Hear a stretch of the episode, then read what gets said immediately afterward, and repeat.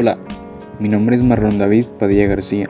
Pertenezco a la Facultad de Ingeniería de la Universidad de Antioquia y soy estudiante de Ingeniería de Telecomunicaciones, que una de sus tantas pasiones son los videojuegos. Los videojuegos siempre han estado en constantes cambios con el pasar de los años, pero en esta ocasión hubo cambios importantes para ellos como para nosotros tras la llegada del virus.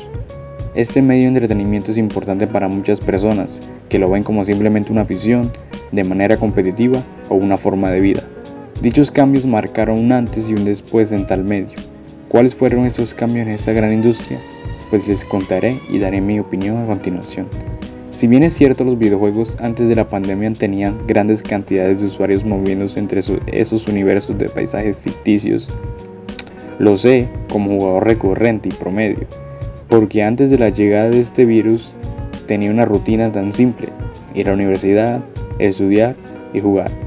Esto se repetía una y otra vez, no sin antes, claro, alimentarme, socializar en la vida real y ejercitarme al aire libre.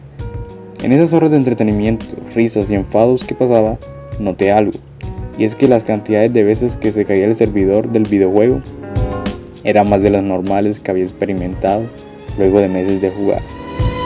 En esa pausa causada por el fallo del servidor, decidí ir a preparar algo de comer y mientras cocinaba fue que entendí del porqué el fallo de los servidores.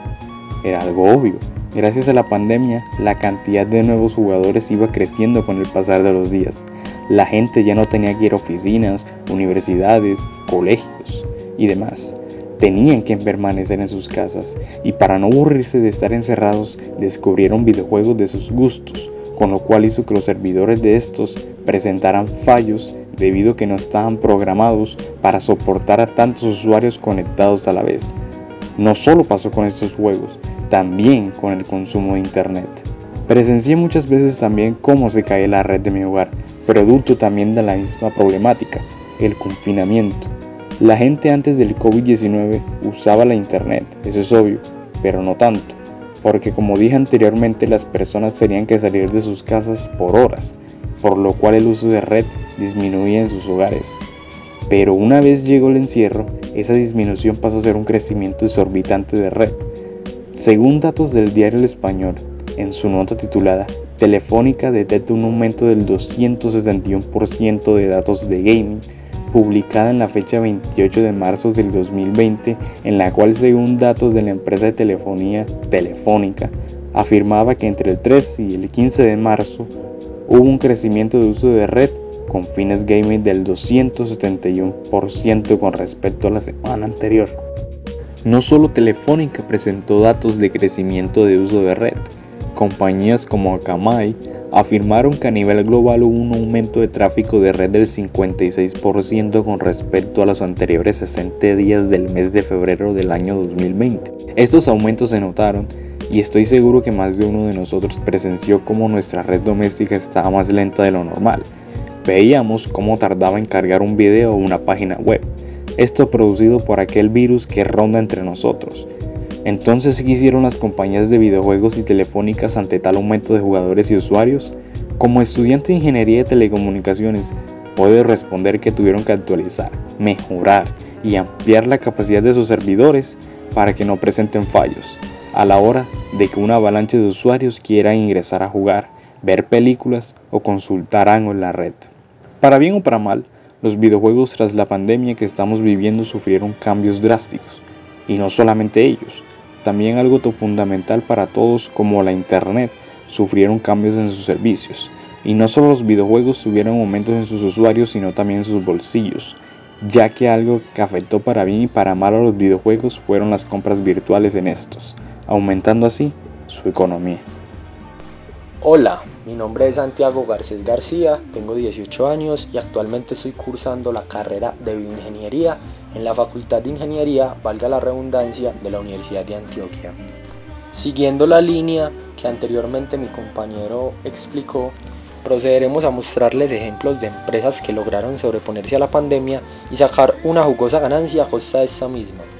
En esta improvisada lista podríamos mencionar a la conocida marca japonesa Nintendo, la cual según la revista DW aumentó su billetera en un 240.6% durante el confinamiento, siendo su consola Nintendo Switch la más vendida a nivel mundial.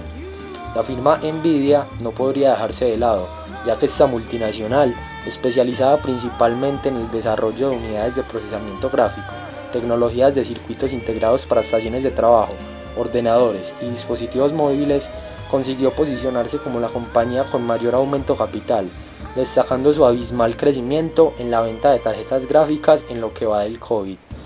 De manera paralela, también otras que se vieron muy beneficiadas fueron las plataformas de contenido en directo streaming, como Twitch, siendo la principal beneficiada con un crecimiento del 31% en tan solo las dos primeras semanas de confinamiento, según Álvaro Luzón, Business Development Manager de Antevenio Shakers, viendo también esta misma mejoría en otros sitios como YouTube, Mixer y Facebook Gaming siendo el producto más consumido el de los videojuegos, y beneficiando paulatinamente a los creadores de este tipo de contenido en las redes. Conociendo estos beneficios, también tendríamos que observar la otra cara de la moneda, ya que la pandemia aumenta el consumo de contenidos, pero entorpeció su desarrollo. Un ejemplo de esto podría ser el videojuego Fortnite, que retrasó el lanzamiento de su nueva temporada prevista para finales de abril hasta el mes de junio, tomando como entendible pretexto que los programadores no tenían en sus casas los mismos equipos informáticos que tenían en su oficina, lo que dificultaba su desarrollo. Entre otros títulos afectados por el coronavirus están The Last of Us Part 2, Final Fantasy VII Remake, Iron Man Beer o Westland 3. Y en pocas palabras, esto es todo por hoy. Esperamos que hayan aprendido cosas nuevas y mil gracias por su atención.